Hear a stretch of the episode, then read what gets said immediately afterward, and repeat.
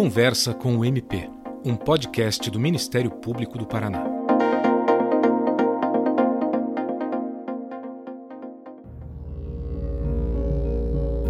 No dia 22 de junho de 2021, às 9h13 da manhã, mais uma mulher foi vítima de feminicídio no Brasil. Ela estava separada do então marido desde 2018 e juntos eles tiveram três filhos. Ela terminou o relacionamento e foi viver de forma livre sua orientação sexual. Ele nunca aceitou a motivação que levou ao término do casamento. Não respeitava as decisões judiciais para a divisão dos bens adquiridos durante a união e dificultava o acesso da vítima aos próprios filhos. Motivado por lesbofobia e egoísmo, ele decidiu então pagar uma recompensa de 38 mil reais em troca da morte da ex-mulher. A vítima foi atingida por diversos tiros quando chegava em sua residência, no bairro Santa Cândida, em Curitiba. Tatiane Spitzner, Ângela Diniz, Adriele Gonçalves, Renata Larissa, Viviane do Amaral, Ana Paula Campestrini e muitas outras. Essas foram algumas mulheres que tiveram suas vidas interrompidas pelo ódio à sua condição de mulher. A maior parte dos casos de feminicídio tem como autores companheiros e ex-companheiros das vítimas. São homens que, em algum momento, essas mulheres escolheram amar. Os dados comprovam uma realidade cruel.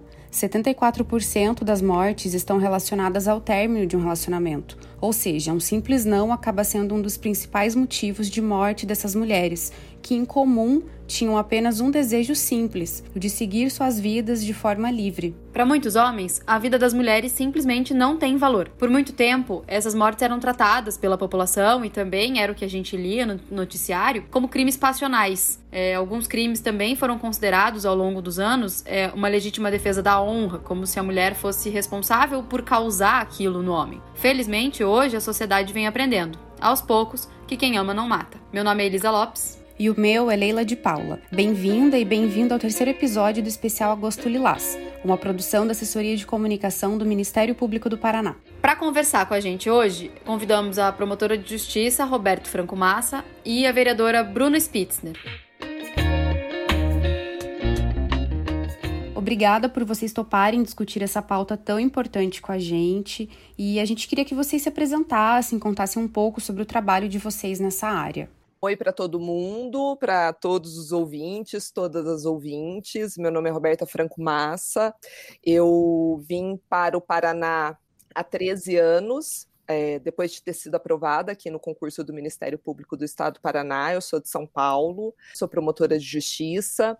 Em Curitiba já estou há um pouco mais de oito anos. E em 2018 eu fui trabalhar no Tribunal do Júri de Curitiba. E coincidentemente, foi um ano que eu ingressei no mestrado. Então, comecei a lidar com esses casos na prática e o assunto começou a me interessar em tentar conjugar é, o meu estudo acadêmico ali do mestrado e aquilo que eu estava fazendo na prática no Tribunal do Júri, principalmente em relação aos processos de feminicídio. Então, eu fiz uma dissertação no mestrado, né, envolvendo a relação entre a Lei Maria da Penha e a violência violência de gênero e os movimentos feministas, tanto no, no Brasil quanto fora do Brasil. E isso depois também é, se amplia na atuação, tem dado um resultado muito bacana no trabalho aqui no Tribunal do Júri de Curitiba. É, então, oi a todas e todos que nos acompanham. Meu nome é Bruna Spitzner, eu sou vereadora aqui na cidade de Guarapuava, sou contadora também. Me envolvi mais com a pauta social das mulheres, o direito das mulheres, direito à vida e a uma, é, uma vivência plena na sociedade logo após o feminicídio da minha prima, em 2018, no dia 22 de julho. Eu sou prima da Tatiane Spitzner, que esse ano saiu o resultado do júri dela, né? Depois de três anos aí de luta. E desde então eu venho atuando na área aqui em Guarapuava, trabalho em conjunto com a Secretaria de Políticas Públicas para as Mulheres. Hoje eu também sou procuradora aqui do município, procuradora da mulher. A gente atua juntamente com a rede de enfrentamento aqui de Guarapuava. O nosso trabalho é feito justamente é, voltado à violência de gênero da sociedade e é, na erradicação da violência doméstica aqui no nosso município. Para a gente começar a falar sobre essa pauta, eu queria começar falando especificamente sobre a lei do feminicídio. Ela foi sancionada em 2015, né, e aí passou a considerar as mortes de mulheres por razão do sexo feminino como homicídio qualificado, ou seja, criou um agravante, né? Mas ainda tem muita gente que questiona essa lei, diz, ah, mas crime é crime. E aí, sobre isso, doutora Roberta, eu queria que a senhora explicasse pra gente como que essa lei funciona, por que, que ela foi criada e o que, que difere de fato um homicídio de uma mulher de um feminicídio. Então, para a gente falar da lei do feminicídio, a gente vai ter que voltar um pouquinho no tempo, lá para 2006, na Lei Maria da Penha. Em 7 de agosto de 2006, é sancionada aqui no Brasil a Lei 11.340 de 2006, conhecida como a Lei é, Maria da Penha. E o que, que acontece? A Lei Maria da Penha é uma lei inovadora, ela vai tratar de mecanismos para prevenção, combate e erradicação da violência doméstica aqui no Brasil. Logo após a sanção da Lei Maria da Penha, começa-se a, a, se questionar se a lei ela está sendo efetiva ou não. Será que a violência doméstica no Brasil, após a lei, é, será que ela está diminuindo, ela está aumentando? Essa lei está tendo algum tipo de impacto na sociedade? Então, é criada uma comissão parlamentar mista de inquérito para investigar os efeitos da Lei Maria da Penha, a famosa CPI, né? No caso CPMI, porque ela é mista, ela envolve integrantes tanto do Senado quanto da Câmara, e ela foi apurar como que a Lei Maria da Penha ela estava repercutindo na sociedade, como que estava o trabalho no judiciário, e aí qual não é a surpresa, porque não há surpresa nenhuma, né? É, desde que o Brasil é Brasil, é um país extremamente violento contra as mulheres, né? Nós, nós somos um país muito ainda machista, nós somos um país muito misógino. E aí, um dos resultados da CPMI foi a questão da morte de mulheres. Hoje, o Brasil é o quinto país que mais mata mulheres no mundo, e aí a CPMI trouxe isso à tona né, que a morte de mulheres aqui no Brasil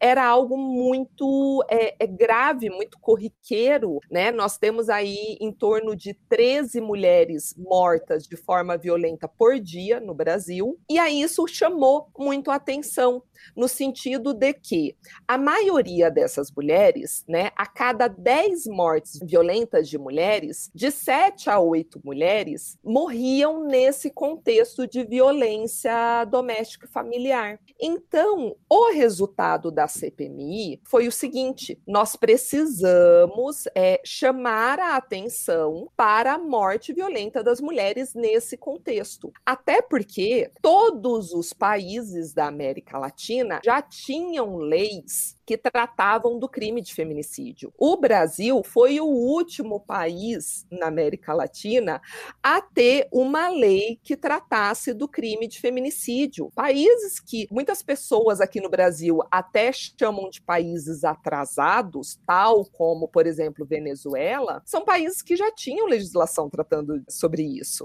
E aí é criada a Lei 13.104 de 2015 para tratar da qualificadora do feminicídio feminicídio, porque na verdade o feminicídio ele não foi criado como um crime próprio. Ele na verdade é uma qualificadora do crime de homicídio. Transforma o crime de homicídio num crime mais grave, num homicídio qualificado. E é muito bom a gente ter esse tipo de canal para passar esse tipo de informação, porque é algo é, que é muito ouvido assim no senso comum, é, no sentido do seguinte: mas matar mulher é mais grave que matar homem? Não é que a morte da mulher é mais grave que o homem. Pessoas que morrem de morte violenta no Brasil, infelizmente a gente vive num país muito violento, é, é sempre grave, né? Uma morte violenta de homem e uma morte violenta de mulher é, é grave igual. A diferença, e é por isso que foi necessária essa lei, é você descortinar, é você expressar que nós mulheres mulheres, nós morremos num contexto completamente diferente dos homens. Nós morremos nas mãos de companheiros, de maridos, de namorados, de ex-namorados, ex-companheiros, ex-maridos, namoradas, pais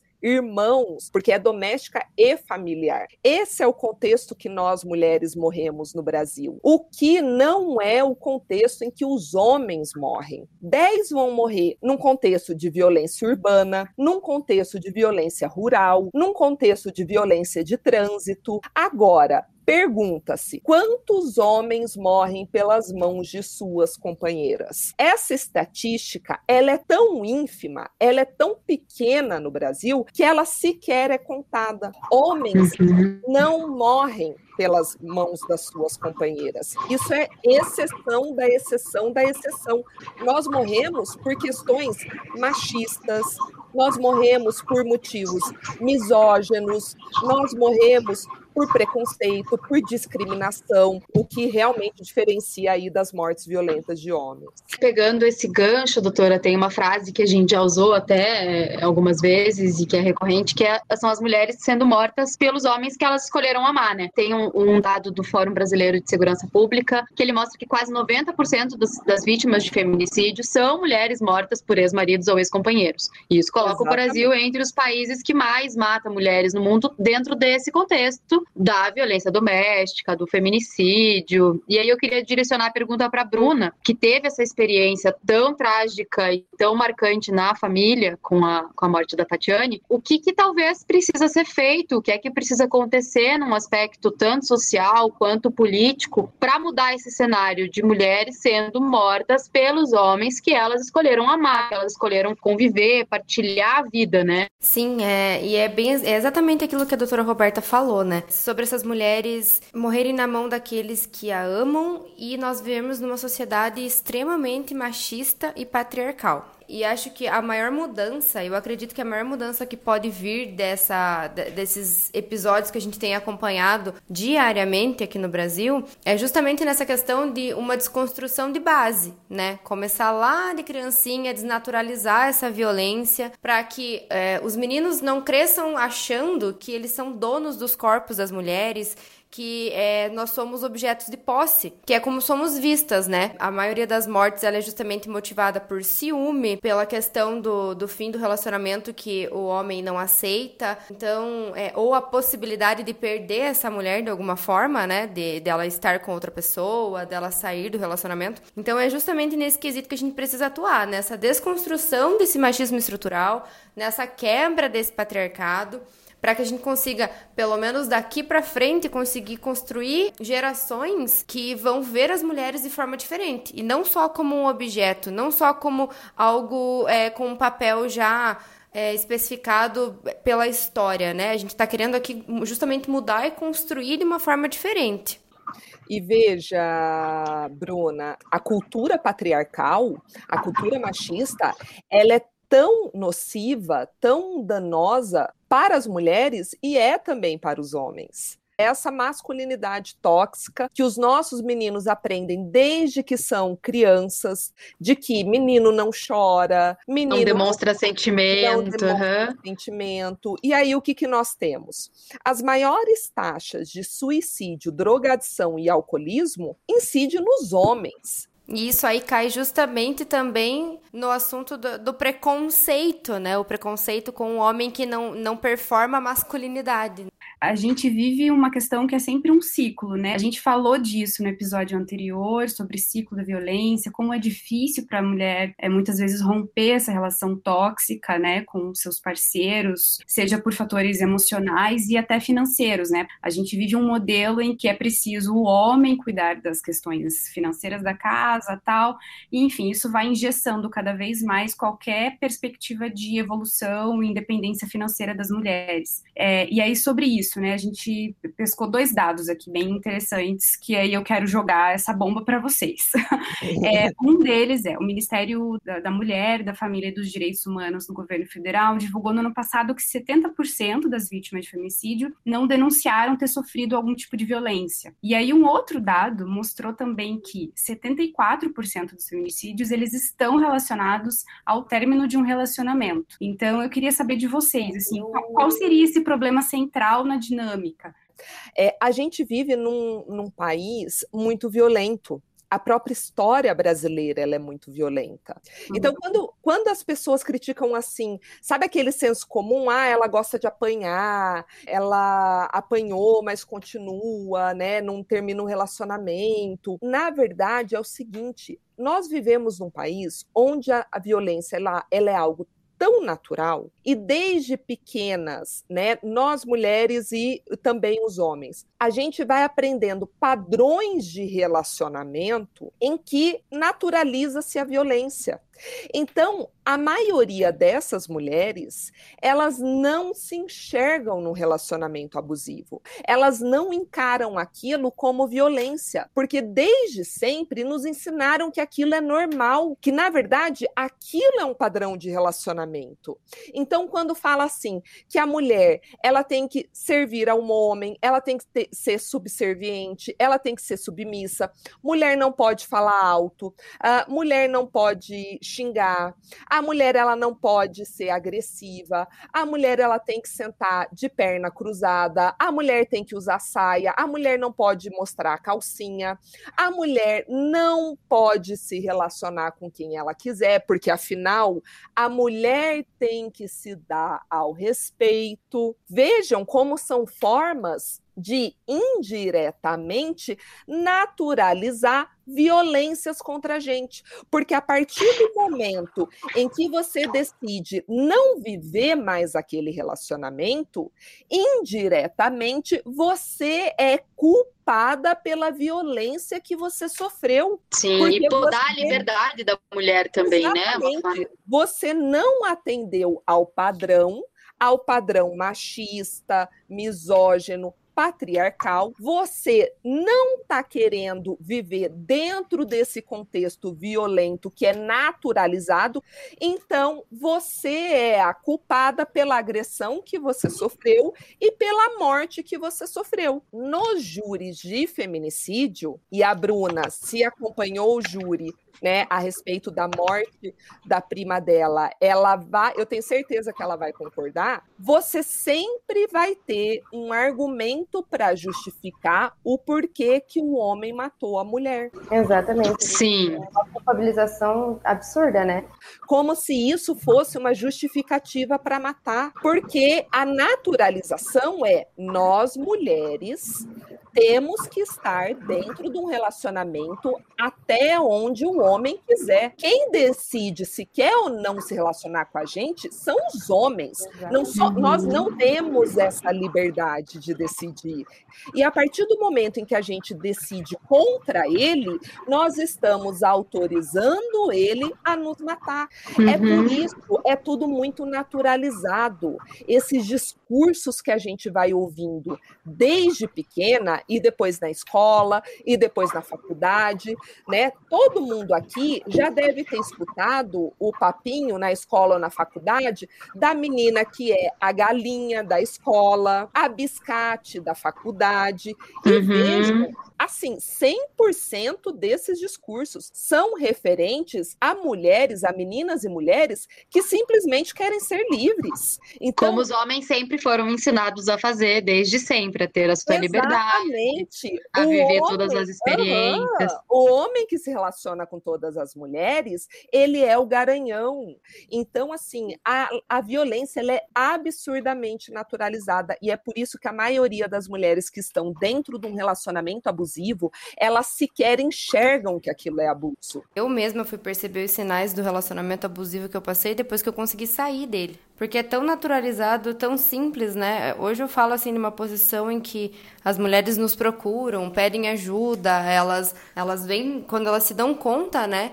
E a gente, se, a gente se depara com um sistema que leva a mulher a ser desacreditada, né? Um sistema que não acolhe, um sistema que não, que não tem esse suporte é, de empatia mesmo para acolher essas mulheres, justamente até na hora de, de receber as denúncias, principalmente, né? Ah, mas você tem certeza que você vai denunciar? Veja, vai acabar com a vida dele, do provedor da tua casa por causa de um tapa, por causa de um soco. Então a mulher se vê num beco sem saída, onde ela não tem o respaldo do, de quem deveria defender ela, né? Que é o próprio Estado. e ela precisa ficar ali até que a vida dela seja levada a um fim, porque ela não teve o auxílio necessário das pessoas que deveriam protegê-la, né? E é entra de novo naquela questão da relação de posse, da relação de propriedade, da relação de poder e abuso, né? Hoje a gente cria políticas públicas de emancipação, né? A maior falácia desses discursos é, por exemplo, ah, ele, mas ele é um bom pai.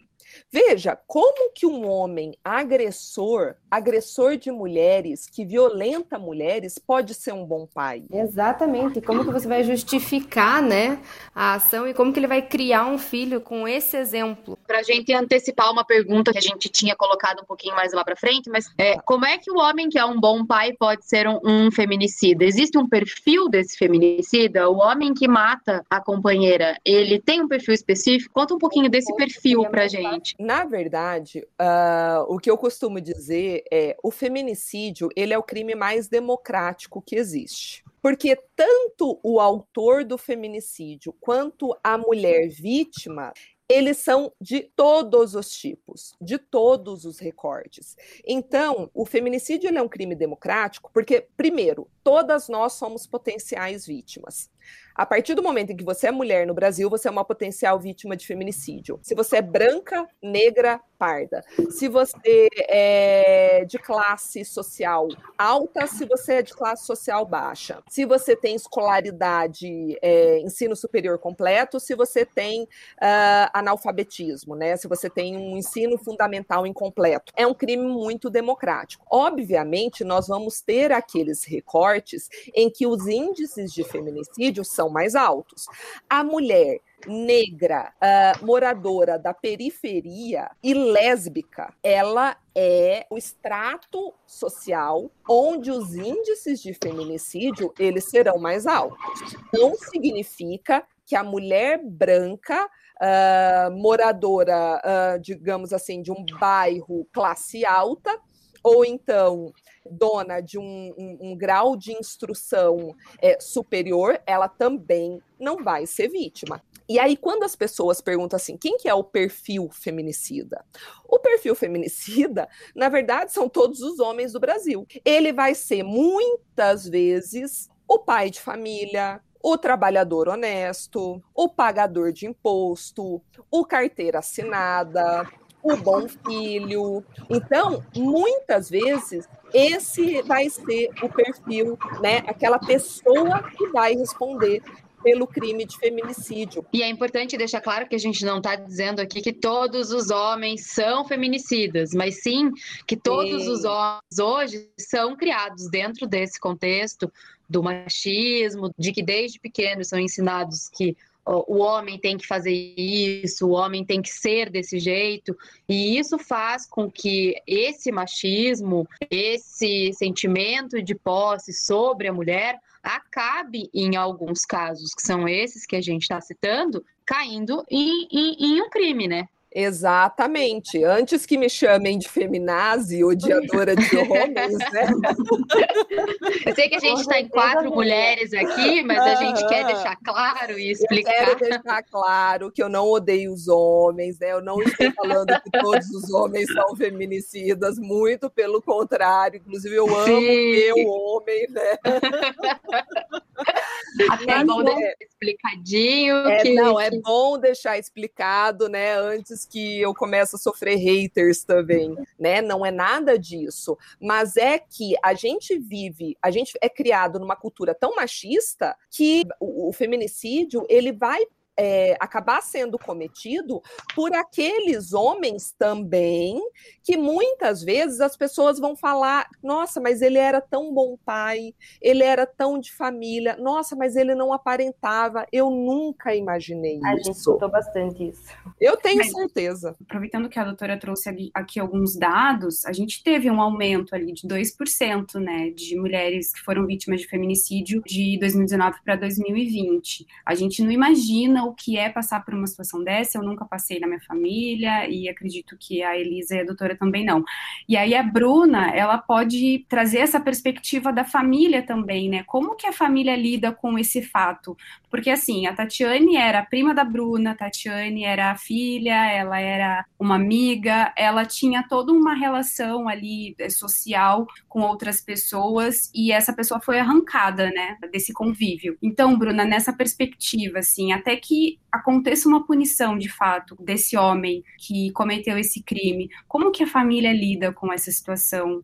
A gente tem. É, eu sempre repito isso, acho que desde que a Tati faleceu. A gente não vive, né? A gente sobrevive, a gente encontra meios de continuar, mesmo com a falta e com o buraco dela. Porque, como você falou, a gente passa por um processo de luto muito complicado. Porque ele não é um luto natural, né? Ele é um luto forçado de alguém que tá ali no teu meio e de repente não tá mais. E você tem que conviver com a ideia de que ela não vai ver os nossos filhos nascerem, ela não vai ter a possibilidade de ter os seus filhos com alguém que a respeite, que a ame.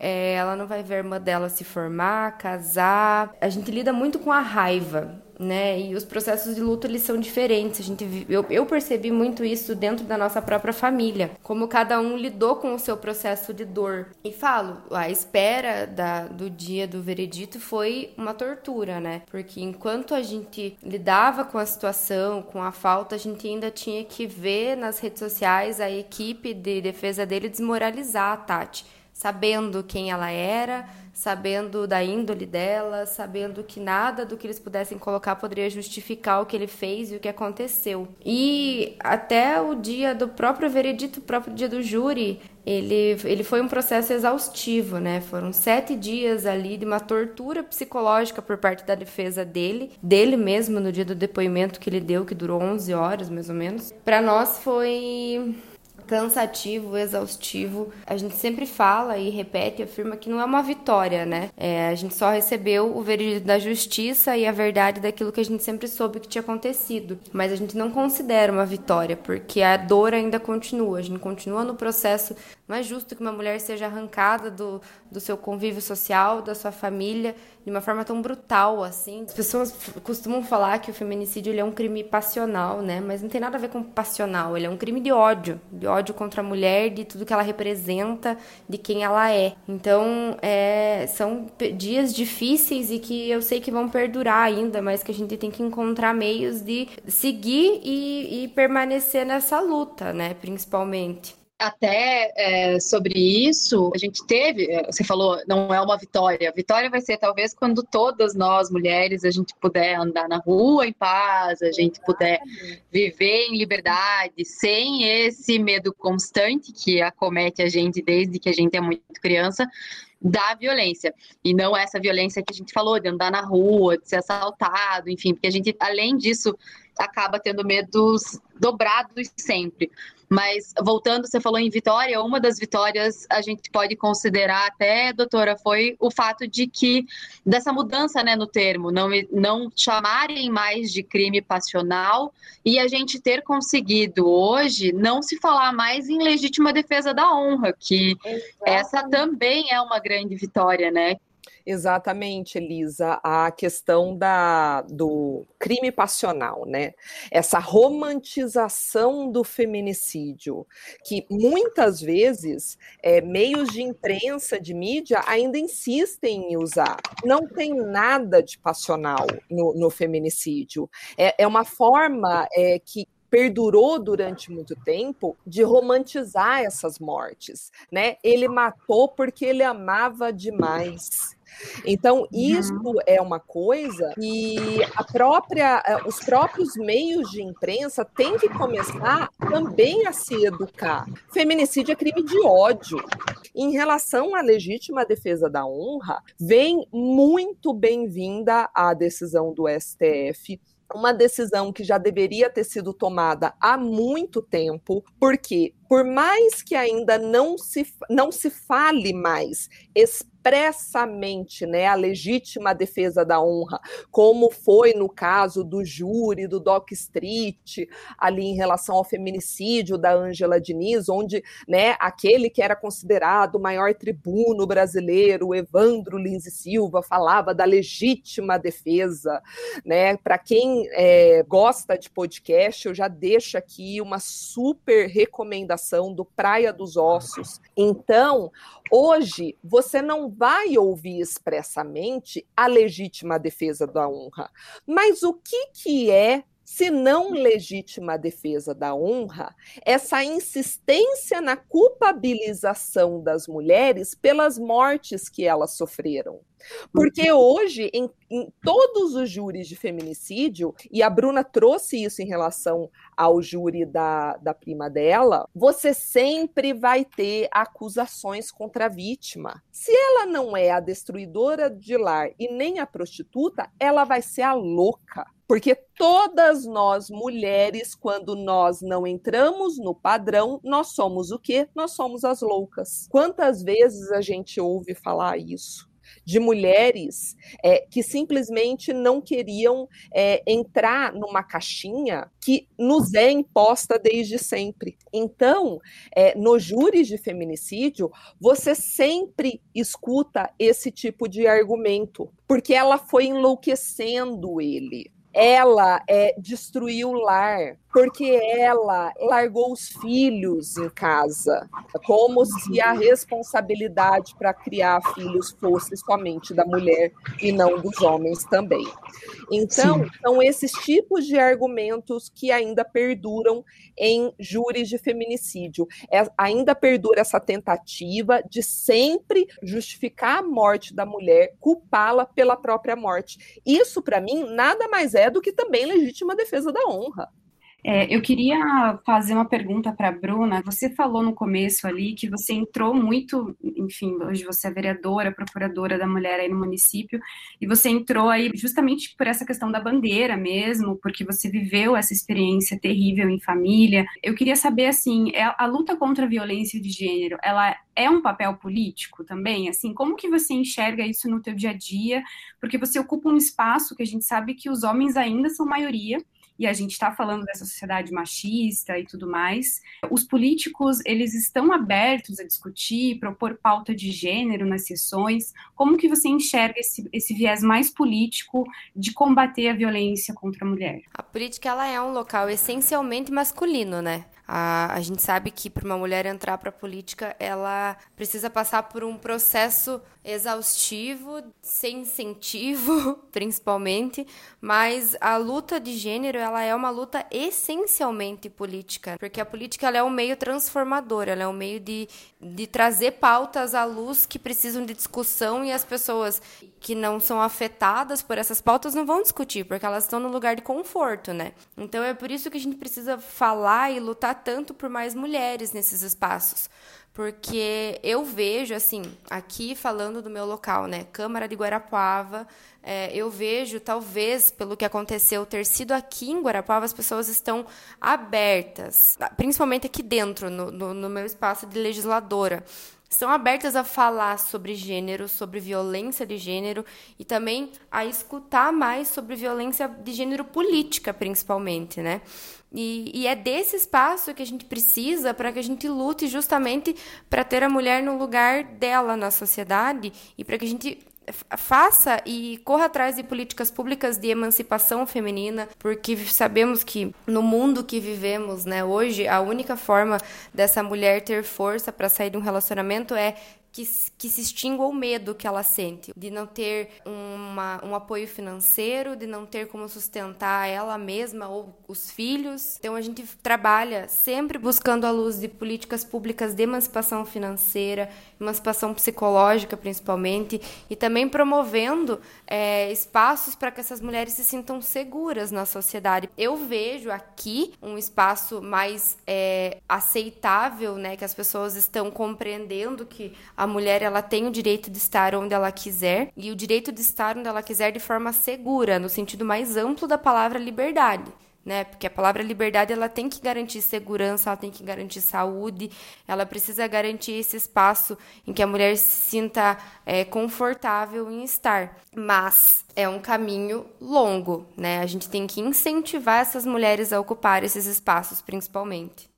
Bom, gente, a gente infelizmente está chegando no final, mas antes disso eu queria fazer mais uma última pergunta derradeira aqui. É, falando em caminhos possíveis, pegando esse gancho da Bruna, qual é o caminho para que esse tipo de crime acabe e para que a gente pare definitivamente de falar sobre esse tema e fale sobre coisas positivas e comemore conquistas e vitórias. O que é que falta para a sociedade entender, é, primeiro, que tem que meter a colher quando tiver uma briga, que tem que denunciar, que cada cidadão é, tem uma responsabilidade nessa luta, para a gente deixar essa mensagem de como sair disso. Para mim, hoje, a ferramenta mais importante para a gente realmente começar a falar de uma forma muito séria de combate à violência de gênero é a educação de gênero. E isso está previsto hum. na Lei Maria da Penha, é texto expresso de lei, e infelizmente ainda falta, de um lado, muita vontade política, muita boa vontade política de tornar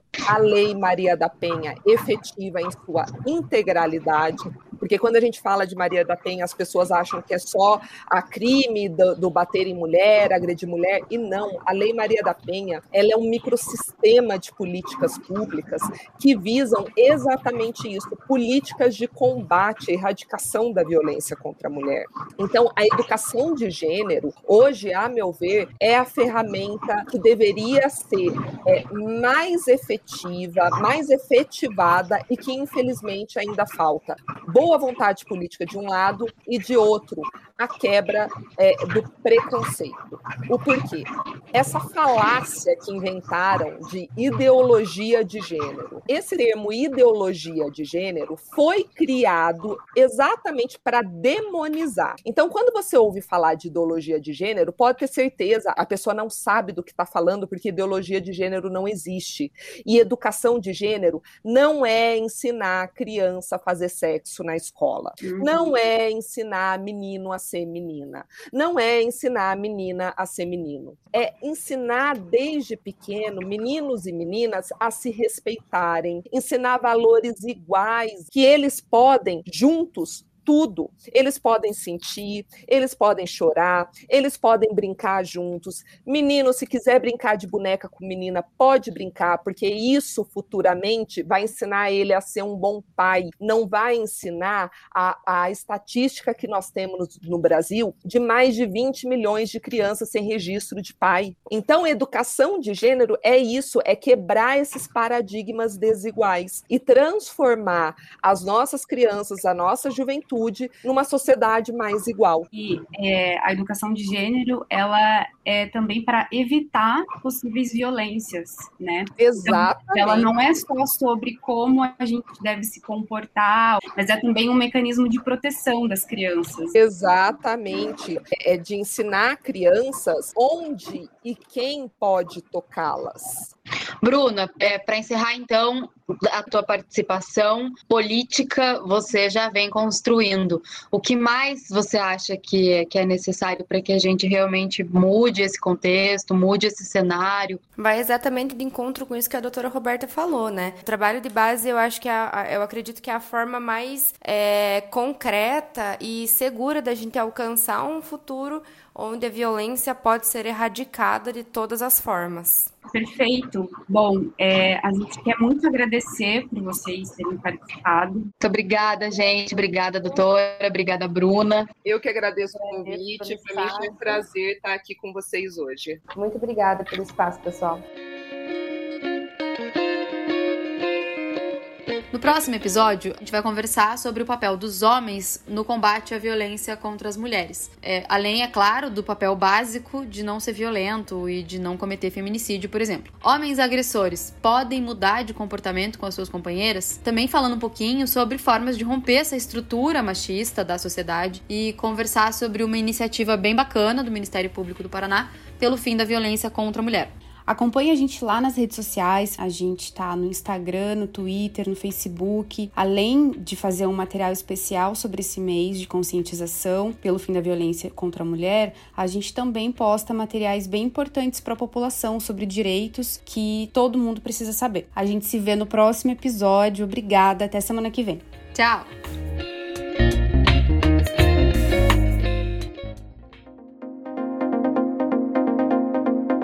Você ouviu Conversa com o MP, um podcast do Ministério Público do Paraná. Acesse todas as edições no site www.mppr.mp.br. Até a próxima.